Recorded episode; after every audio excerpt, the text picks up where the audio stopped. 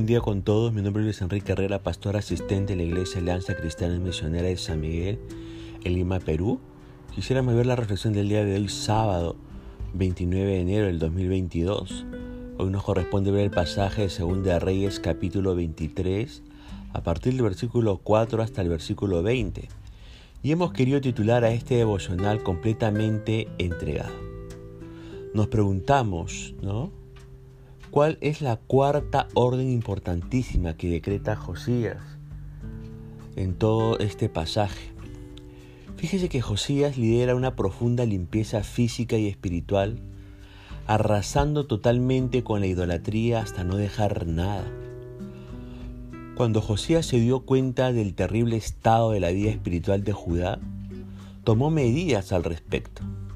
Y escúcheme por favor, no basta decir que creemos en lo que es correcto. También es necesario responder con acciones y hacer lo que la fe exige.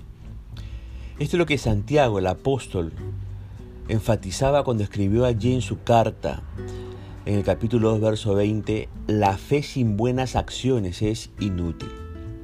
Ahora sinteticemos a continuación las medidas correctas que tomó Josías.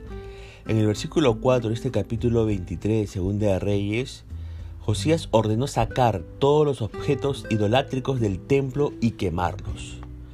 En el versículo 5, expulsó a los sacerdotes idólatras. En el versículo 6, sacó la imagen de acera del templo, una imagen de madera que representaba a la diosa madre cananea, compañera de Baal. Y fíjese que en su culto a esta diosa, el sexo y la guerra eran glorificados y se practicaba en ese culto la prostitución masculina. ¿Qué hizo eh, Josías? La quemó y la hizo polvo esta imagen según el versículo 6. En el versículo 7, Josías destruyó los lugares de prostitución idolátrica. En los versículos 8, 12 al 14, Fíjese que también en esa época, mientras adoraban a los ídolos, tenían sexo, tenían sexo como una forma de adoración. Arrasó con todos los lugares altos dedicados a la idolatría y con todos los altares de maldición consagrados a los demonios que aún permanecían desde la época de Salomón. En el versículo 9, Josías reunió en Jerusalén a todos los sacerdotes para el servicio a Dios pero aquellos que habían servido a los ídolos no les permitió servir al Señor en el altar de Jerusalén. Destruyó el altar de Tofet, el quemadero, probablemente un hoyo hecho en la tierra donde sacrificaban los hijos del demonio Moloch. Más tarde ese lugar fue llamado Geena, que significa infierno, nos dice allí el versículo 10.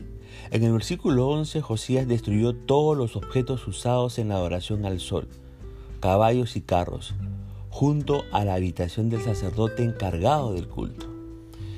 También vemos que en el versículo 15 destruyó y quemó el altar de Betel, construido por Jeroboam, junto a su representación de acera. Este era el más famoso de los altares y se había convertido en el símbolo de la idolatría y del rechazo a Dios de los reyes de Israel allá en el reino del norte. En los versículos 16 al 18, Josías sacó huesos humanos de las tumbas y los quemó sobre el altar para profanarlo. Solo respetó el monumento dedicado al profeta que había anunciado la obra de Josías en Betel. Allá en el versículo 19 eh, al 20 destruyó todas las casas dedicadas a la idolatría y a la prostitución idolátrica y mandó matar a todos sus sacerdotes. En el versículo 24 barrió con todos los brujos, con todos los curanderos y con todos los adivinos. Ahora, basados en los versículos 21 al 23 nos preguntamos cuál, cuál es la quinta orden importantísima que decreta Josías. Bueno, la quinta orden importantísima que decreta Josías es la celebración de la Pascua, la fiesta que les recordaba la liberación poderosa que Dios les había dado de sus enemigos. Y desde la época de los jueces no celebraba con la magnitud con la que hizo celebrar Josías, con todo ese regocijo. Lamentablemente hoy en día hay quienes piensan que Dios se opone a que festejemos y que quiere privarnos de toda diversión. Y la realidad es que Dios quiere que tengamos una vida plena, que tengamos una vida abundante, como dice Juan 10:10. Mire, quienes aman a Dios son los que más tienen para festejar. Ahora, Josías tuvo el valor y la determinación para hacer lo que ningún otro rey antes de él hizo, porque se había convertido al Señor con todo su corazón, con toda su alma y con toda su fuerza, nos dice el versículo 25. Josías estaba totalmente convertido. Josías estaba completamente entregado a Dios. Y Josías, fíjese, es descrito como el rey más obediente de Judá. Resumamos en su obediencia ¿no? Resumamos su obediencia, ¿verdad? En su obediencia observamos tres pasos. En primer lugar, él identificó el pecado. En segundo lugar, eliminó las prácticas pecaminosas. En tercer lugar, atacó las causas del pecado. Y esta manera, déjeme decirle, es la manera de lidiar con el pecado.